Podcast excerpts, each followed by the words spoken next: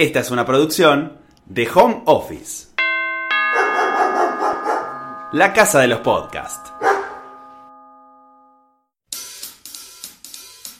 El periodismo de cine es bastante complejo, está lleno de gente que lo único que hace es pisar cabezas y me parece que lo más interesante es, sobre todo en un contexto, en una época donde eh, no hay laburo para todos, donde cuesta cada vez encontrar más espacios para todos a pesar de las redes sociales, que todos tiremos para el mismo lado. Y de eso se trata, colegas, de que todos juntos tratemos de hermanarnos un poco si se quiere y tirar para el mismo lado.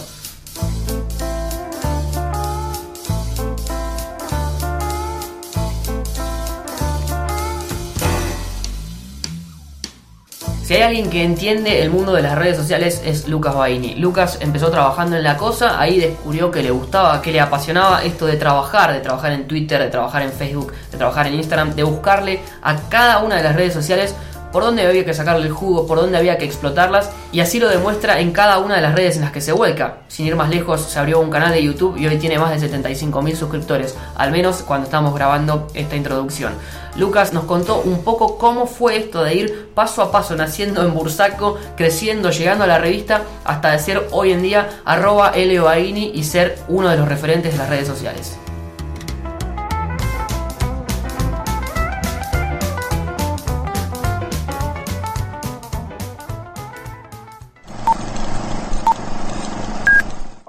Actualmente estoy trabajando para Vorterix, para Village, estoy trabajando en generar contenido para otros establecimientos y, marcas y mi canal de YouTube, que es como mi pasatiempo favorito, que es cámara en mano. ¿En qué momento empezaste, viste, sentiste que viste vos ese paso que te permitió empezar a vivir del periodismo? Vi hace poco creo que publicaste un tipo un resumen de los laburos que tuviste y el último era youtuber. Sí. pero en el medio pasaron otros laburos que me imagino que iban capaz que de la mano a la par del, periodismo a veces también, porque no se puede vivir siempre el periodismo. Exacto. Eh, ¿en, qué momento sentiste que pudiste empezar a vivir de eso? ¿O qué tuviste que soltar, qué tuviste que resignar para poder vivir del periodismo? Em, la verdad es que tuve más o menos como rápido el acceso al mundo del periodismo. Yo trabajo desde los 16 con mi papá desde los 16 hasta los 20 trabajé en la fábrica de mi viejo, que es una fábrica de componentes y plaquetas electrónicas. Siempre digo, todo lo que va dentro de la computadora, yo lo armaba pasito por pasito. Eh, y, después de ahí empecé en TEA, en el segundo año de TEA, ya conocí a la gente de la cosa, de la revista, me dieron la oportunidad de entrar. Entonces durante un año o dos estuve laburando para mi viejo y para la cosa mientras hacía la facultad. Entonces empezaba como 7 y media de la mañana en la fábrica de mi viejo, a las 3 me iba a TEA, de 3 a 7 estaba en TEA y ahí ya empezaba a laburar en la cosa. Después cambié, hacía la cosa a la tarde y ahí iba a TEA a la noche. Esto viviendo, vos sos de... Bursaco. Yo de Bursaco, sí, sí, sí. O sea, levantándote a las... Sí, por eso, eran 6 y pico de la mañana y llegaba a la 1 de la mañana a casa. Medio complejo. Che, y de esos momentos, si comparás, ahora me imagino que estás como empezando a, disfrutar del, presente y el poder explotar al máximo. Te tocaron viajes, te llaman para hacer una entrevista acá, estás con Vilas, o sea, como que todo empieza a pagar.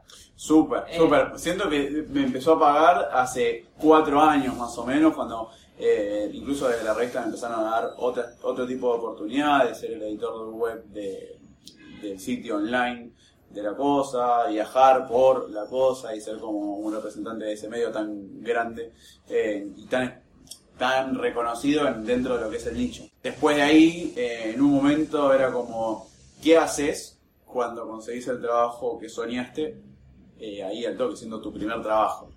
No te puedes quedar en ese casillero. Y ahí hubo como un montón de, de preguntas propias e internas que me fui haciendo. sentía que ya acercándome a los 30 tenía que empezar a crecer para mí mismo.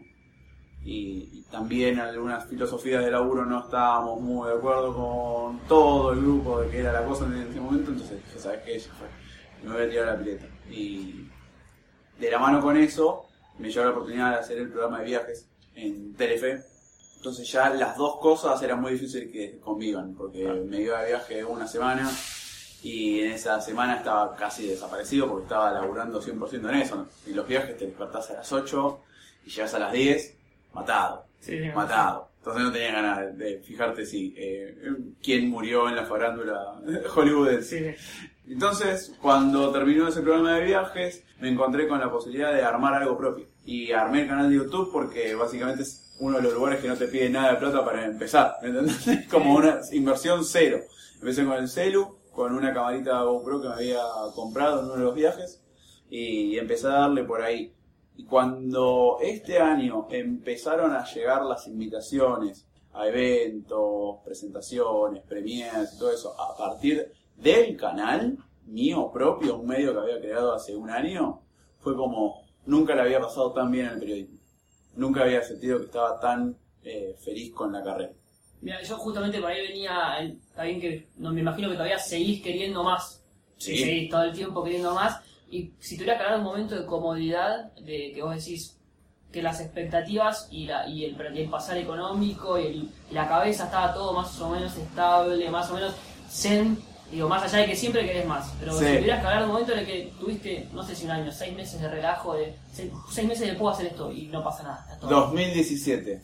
En ¿Qué 2017 tenía, bueno, eh, de, en cuanto a ingresos, tenía el ingreso de Telefe, el ingreso de la cosa, en ese momento más o menos compartía y algunas otras eh, cosas extra que podía hacer y desde el lado económico estaba genial. Estaba crancheado, digamos, Sí. ya estaba medio quemado, pero tenía esa estabilidad y esa seguridad económica que es como la más difícil de conseguir siendo periodista. Intercambié eso por una seguridad más emocional, digamos, ¿no? Eh, estar más tranquilo, poder dedicarle más tiempo a, las cosas parte del trabajo y, buscar un rumbo propio. Ahora es como compleja toda la situación económica, porque también me tiré solo en el peor año posible, eh, pero de a poquito como que vas acomodándote eh, y es como, ¿sabes qué? Prefiero esto a, a estar no del todo lleno como está llenando profesionalmente esto.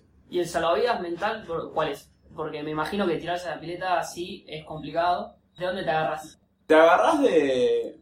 Primero de la convicción de que necesitabas eso. De que realmente lo necesitabas, porque estaba, estás mucho más tranquilo. Y cada video que haces o cada texto que escribís te llena de otra manera, te lo sentís más propio. Y después, la, la, recepción que tienen las cosas que haces vos. Cuando ves que más o menos la gente, el público, estás generando una comunidad y no hay demasiadas bardeadas, me parece que decís, che, creé algo que a la gente le gusta. Entonces le tengo que meter ficha, le tengo que meter ficha. Y disfrutarlo también. Yo disfruto mucho el tema to- de todo, ¿eh? Desde sentarme a guionar, desde ponerla... Me encanta saber dónde puedo poner la iluminación para tal cosa, buscar nuevos planos, armarlo. Por eso cambio mucho todo el tiempo. Y, y con el tema este de las redes me parece que están muy conectadas a tu laburo y más con esto que me acabas de decir de que de ver que del otro lado hay una buena recepción. Sí. Siempre estuviste, te digo, ¿en qué, en qué momento empezó tu conexión con las redes, con el mundo de redes sociales? Antes de lo profesional, ¿no? De, de empezar a estudiarlas, de ver, porque me imagino que estás todo el tiempo viendo qué viene. Sí. Porque tenés que estar atento, sobre todo si vivís de esto o de esa forma. Digo, ¿cuál- qué, ¿cuándo empezó tu conexión con el mundo de redes sociales personalmente y cuándo pasó a ser un laburo? Personalmente, eh, fuerte fue en 2007 con... cuando armé Facebook. Claro. Ah, cuando armé Facebook, el chabón era como, "Oh, bueno, cuando le dije a Marcos que tenía que crear esto, cuando armé mi Facebook y eh, me mataba esto de poder conectarte con un montón de, de gente de otra manera, mucho más cercana estando en el mundo de internet, porque si considerás MSN como una red social, quizás esa fue mi red social primera, y Fotolog, pero en Fotolog nunca fui popular, ni tampoco me gustaba, solamente comentaba si que había lugar para los 10, eh, y después... Sí. Me estoy recordando de época, me he olvidado. Decime el, barra qué, Fotolog barra qué. Eh, Uh, peligrosísimo. era una estupidez, era Lubai, como Lu, Ah, Lubai, que no, después no. eso terminó de- derivando en L. Baini. Bien, bien, no, pero, pero no era nada. No era, no era corazón de melón con muchas H's. extraño. claro. Y después, cuando fue más profesional todo, fue cuando tuve que hacer la suplencia en la web de la cosa. Yo trabajaba en la revista nada más. Sí. Y el pibe que se encargaba de bajar todas redes se dio de vacaciones, entonces me empecé a manejar yo y me disgustó. Me gustó mucho esto de eh, ver qué funcionaba, qué no, entrarme en estadísticas. Amo las estadísticas de redes sociales, las amo. Las amo, veo todo es un vicio, Sí. es un, un círculo descendiente Sí. que terminas tomando un mate con el diablo. Sí, totalmente. Pero me encantan y ahí descubrí que podía llegar de una manera diferente al público. Y como que le dimos una estética y un lenguaje bastante particular Sí. en su momento a la cosa y en realidad esa es la forma en que me manejaba yo. Y ahora todo ese esa experiencia lo estoy volcando a algo propio y también por eso quería hacer algo propio, para demostrarme a mí mismo que podía generar algo y hacer subir en números algo propio, que no, no estaba en ese lugar porque eh, ya como que me dieron un auto que ya funcionaba Claro. Quería armar yo el auto y ver si ese auto realmente iba a poder dar una vuelta y por suerte de a poquito lo está dando. Vi- Viene dando vueltas bastante, ya tuviste un par de viajes y Sí. demás. Escúchame, ¿y estudiás cada red por separado? ¿Preparás, o sea, pensás tus contenidos para cada red por separado? ¿Cuánto tiempo le das, eh, no sé si, si, si lees blogs de redes o para ver qué es lo que se viene? También eso que te preguntaba. Hablo mucho con generadores de contenido. Todo el mucho, tiempo. todo el tiempo. Cada vez que nos juntamos con, o con gente que hace contenido para YouTube o para Instagram, de una manera u otra siempre terminas charlando sobre eh, algoritmo, forma de contenido, forma de etiquetar, todas esas cosas. Y eso me, me nutre muchísimo, pero porque hablas con gente que le va bien y tampoco es que hay una hay Una un manual. ¿me entendés? No hay una fórmula perfecta, tenés que ir viendo prueba y error y eso es lo que también tenés que entender en redes.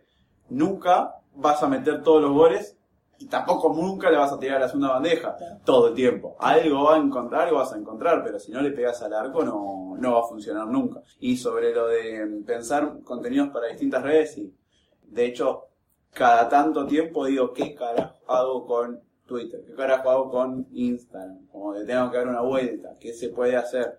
Y antes de crear el contenido de- del canal de YouTube, estuve un año estudiando el lenguaje de YouTube, viendo a ver qué podía funcionar, qué no había en Argentina, qué pueda aportar yo, porque sí, no, no hay en Argentina alguien que te hable de agujeros de gusano, no sé hablar de agujeros de gusano. Entonces, eh, agarré un, un formato que quizás era exitoso en México y lo traje más para acá, aportándole un poco de idiosincrasia argentina. Totalmente. Che, y cuando cambian las reglas de esas redes, ¿cómo te lo tomás y cómo te tratás de adaptar lo más rápido posible? Desde un algoritmo que cambia, como en su momento fue Instagram, que pasó Sí.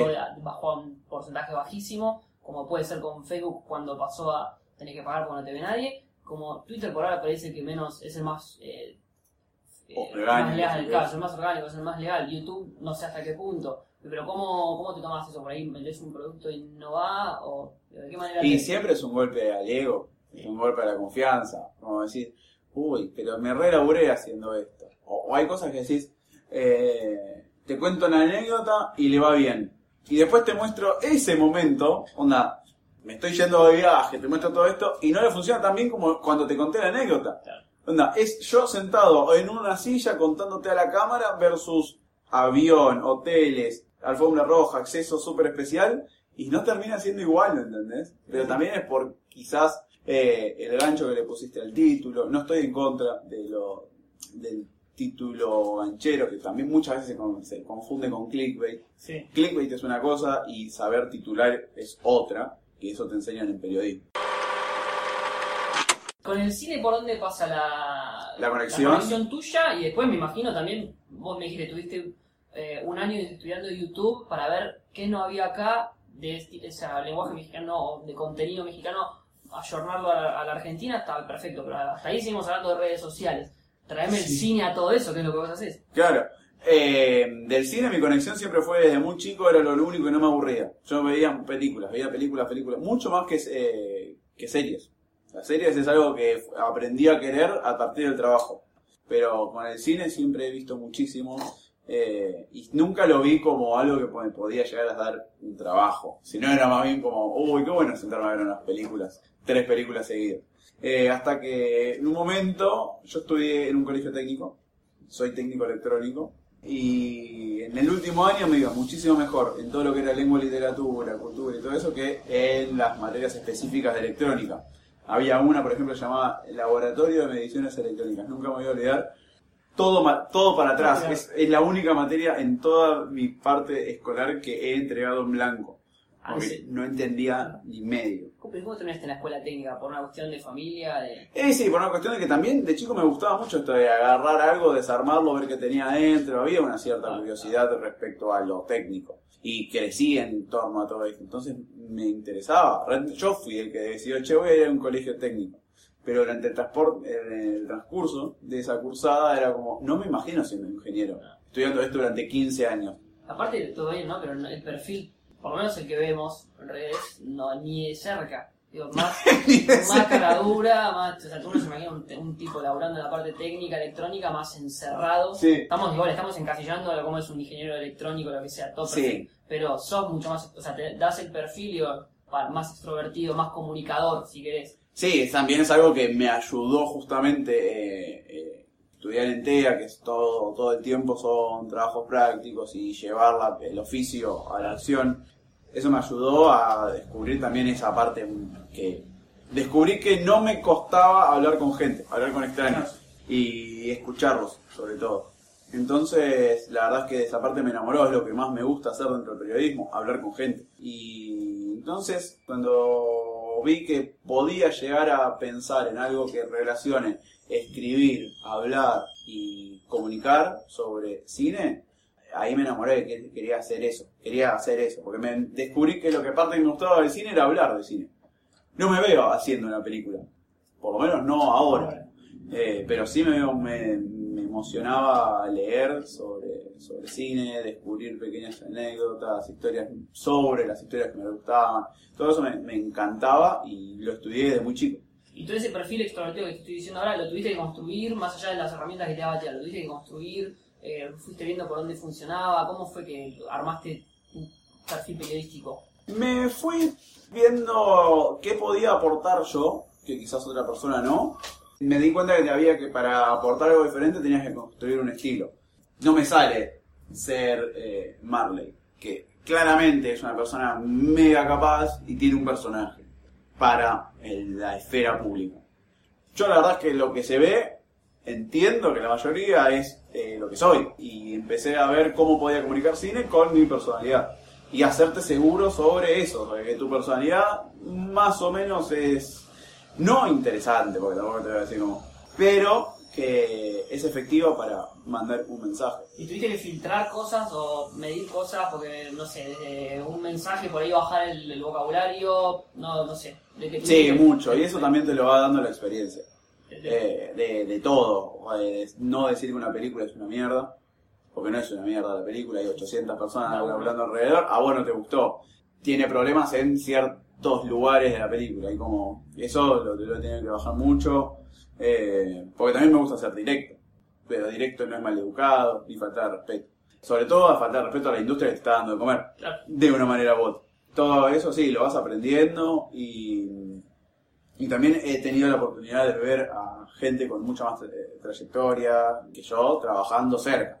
Y eso te ayuda muchísimo. Eh, tener una relación con Axel Kuchowski, por ejemplo, está, es, fue invaluable.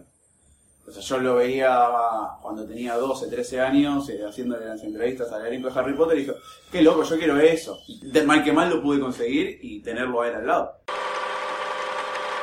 Y bueno, hablando de eso, de las entrevistas que te tocaron, yo no sé cuál, ¿te acordás cuál fue la primera que se viralizó? Porque también eso es lo que yo quería subrayar, viste, dentro de, la- de tu especialidad en redes, está la especialidad en las consignas.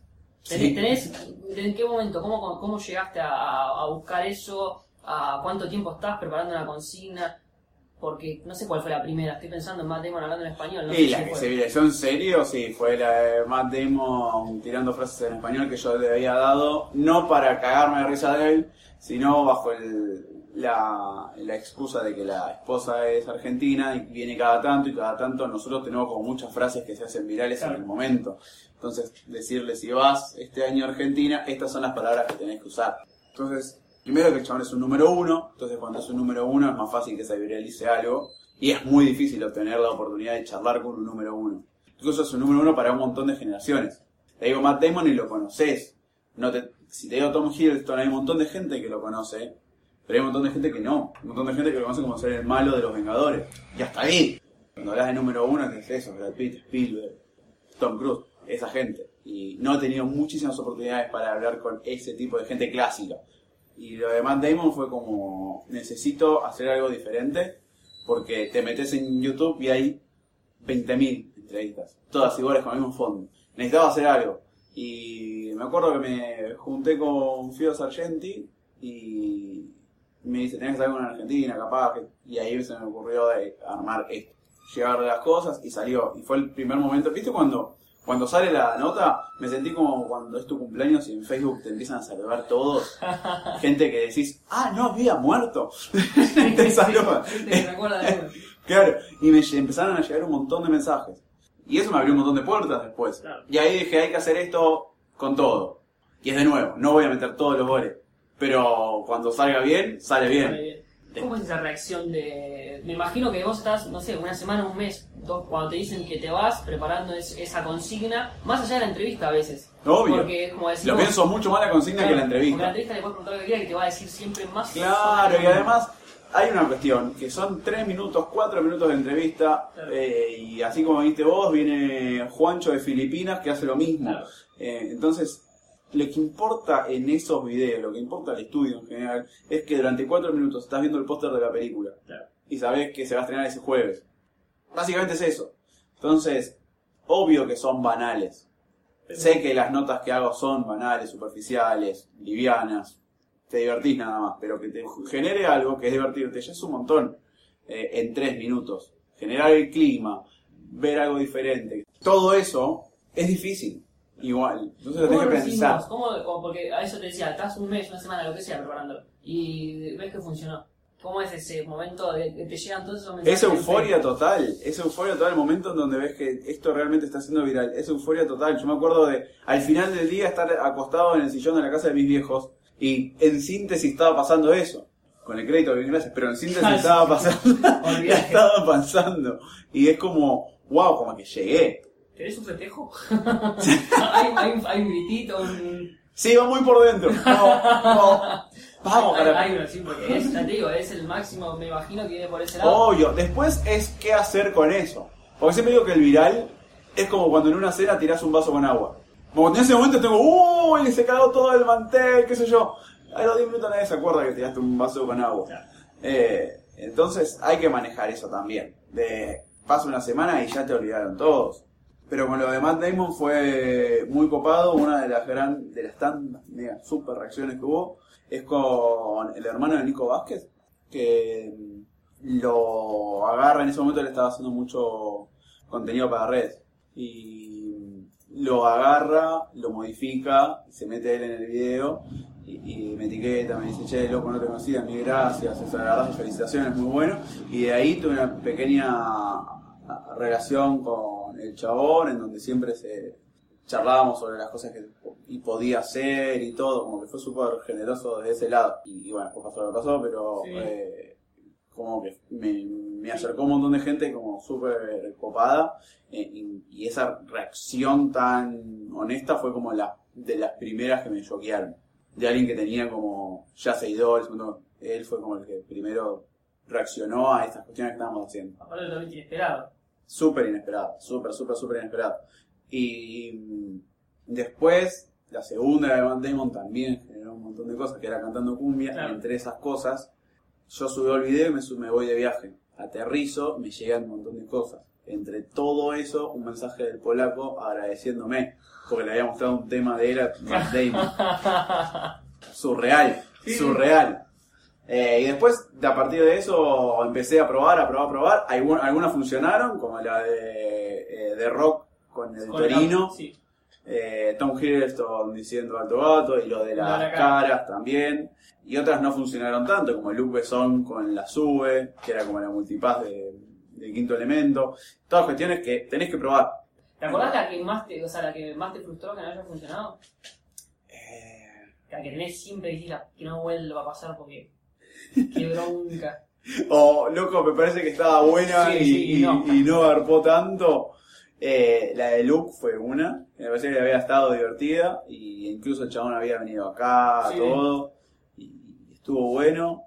Eh, una nota con Brie Larson que no le encontré del todo bien cómo era el tono, y, y estuvo bien, pero hasta ahí es una nota más. Y cuando es una nota más me rompe las bolas, mal, como la fallé. Bueno, pero claramente no son una nota más. Vino este premio que decía- decíamos, el primer viaje, ¿cuál fue? ¿El de Shazam? De, Sí, bueno, el de ya Shazam tuyo, también. no, no, ni siquiera de la cosa. Ya No, no, mío propio por cámara en mano fue eh, el de Shazam que por, eh, también me habían enviado por Vortex y otras cosas, pero me dieron el espacio con Shazam para el canal. Y eso fue increíble. También eso lo, lo planeamos y, y funcionó. Y funcionó. Y era como, uy, no está funcionando tanto hasta que realmente como que empezó a, a levantar por el contenido en sí. Lo cual eso también es un re premio. Que, como que la plataforma se da cuenta que es un buen material y lo empieza a recomendar. Lo mismo pasó con los vivos de Game of Thrones, con los datos de Game of Thrones, y eso estaba bueno. Eh, Eso, los, los vivos de Game of Thrones, eh, ¿los tenías ya pensados hacer? Eh, Lo creo que te lo conté otra vez en la radio, vos leíste los libros, o por lo menos algunos de ellos. Digo, ¿lo, lo tenías pensado ya hacer o fue algo que dijiste, che, si hago un vivo, aprovecho? Todo empezó por la transmisión en vivo que hice con los Oscars. Que hice una, una- para probar, justo se me había habilitado la opción de hacer streams en YouTube y venían los Oscars. Y a mí sí siempre, algo que siempre me apasionó es cubrir entregas de premios. Porque son en volantes, pero para cuando las cubrís, están bueno, está bueno, so- soy muy adicto. Y, y encima de los Oscars siempre fue como algo que me encantaba. Me encantaba estar, me encantaba eh, comentar, hacer chistes sobre eso, buscar el meme, todo eso me encantaba. Y dije, bueno, ya fue, lo hago por primera vez en mi canal. Y hago una transmisión en vivo de reacción. No podías mostrar el- la imagen porque Claro. te baja el copyright fuertísimo, pero hacer reacción a ver cómo funcionaba. Y empezó. 300 personas, 400 personas, 500 personas en vivo, 600. Ya era un montón, era mucho más de lo que esperaba. Hasta que empezó a hacerse como el lugar a donde iba a buscar la gente, la que no podía ver la transmisión de los Oscars, en México. Porque claro, estaba Roma nominada Claro. y hay un recontra, eh, una revolución, sobre todo en la colonia, Roma. Y de repente tenía 4.500 personas viéndome, de las cuales 2.000 eran mexicanas. Empecé diciendo, siendo escéptico con Roma y terminé el stream diciendo vamos Claro, Roma, la concha de Dios. claro. de repente. Eh, y ahí dije, bueno, los streams pueden funcionar cuando es algo muy específico. Y, y al toque ya se había anunciado la fecha de Game of Thrones. Es una serie que siempre seguí muchísimo. Leí todos los libros están acá, leí un montón de Wikipedia también.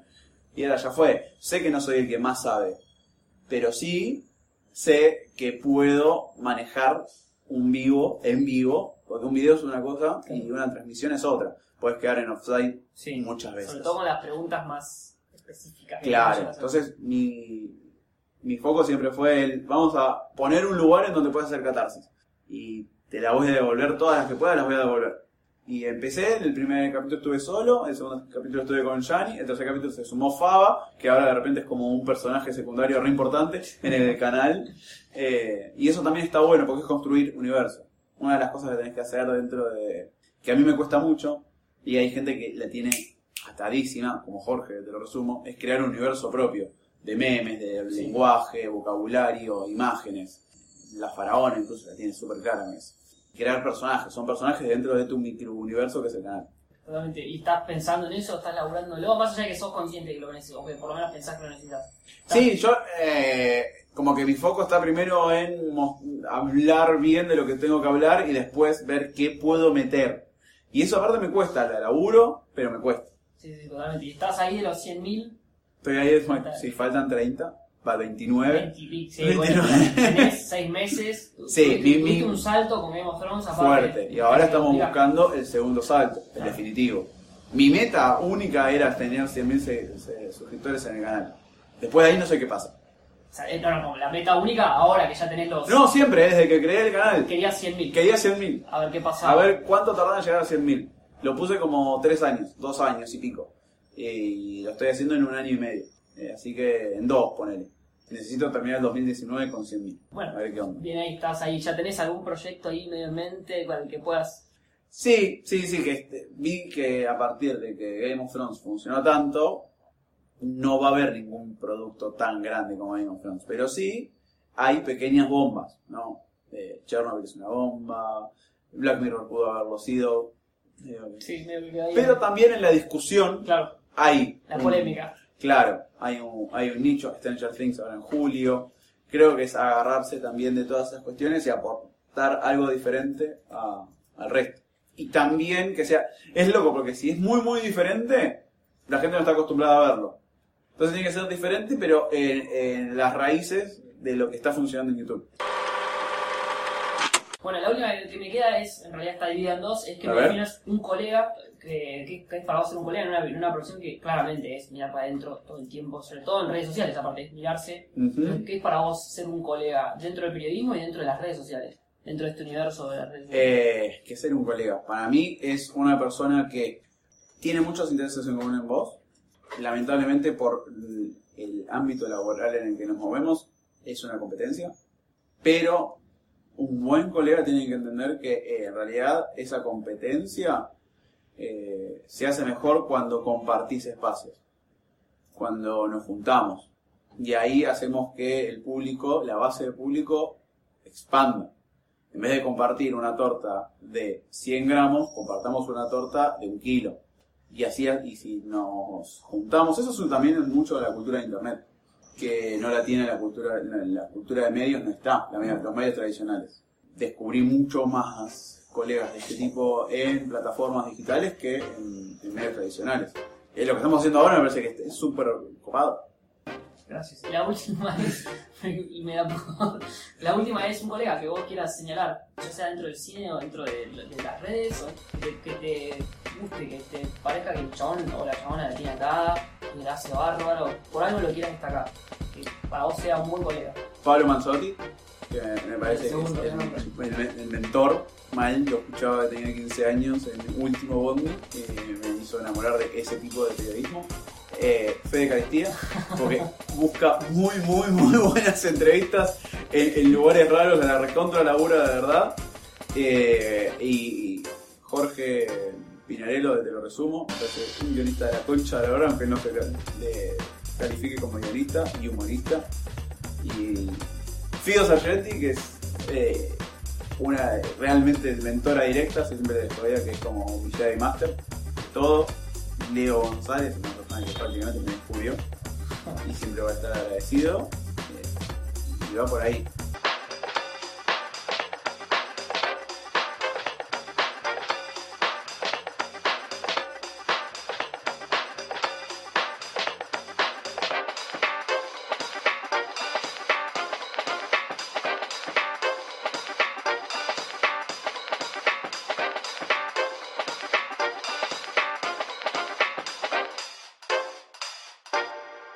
Esta fue una producción de Home Office. Encontranos en Instagram como Home Office Podcast.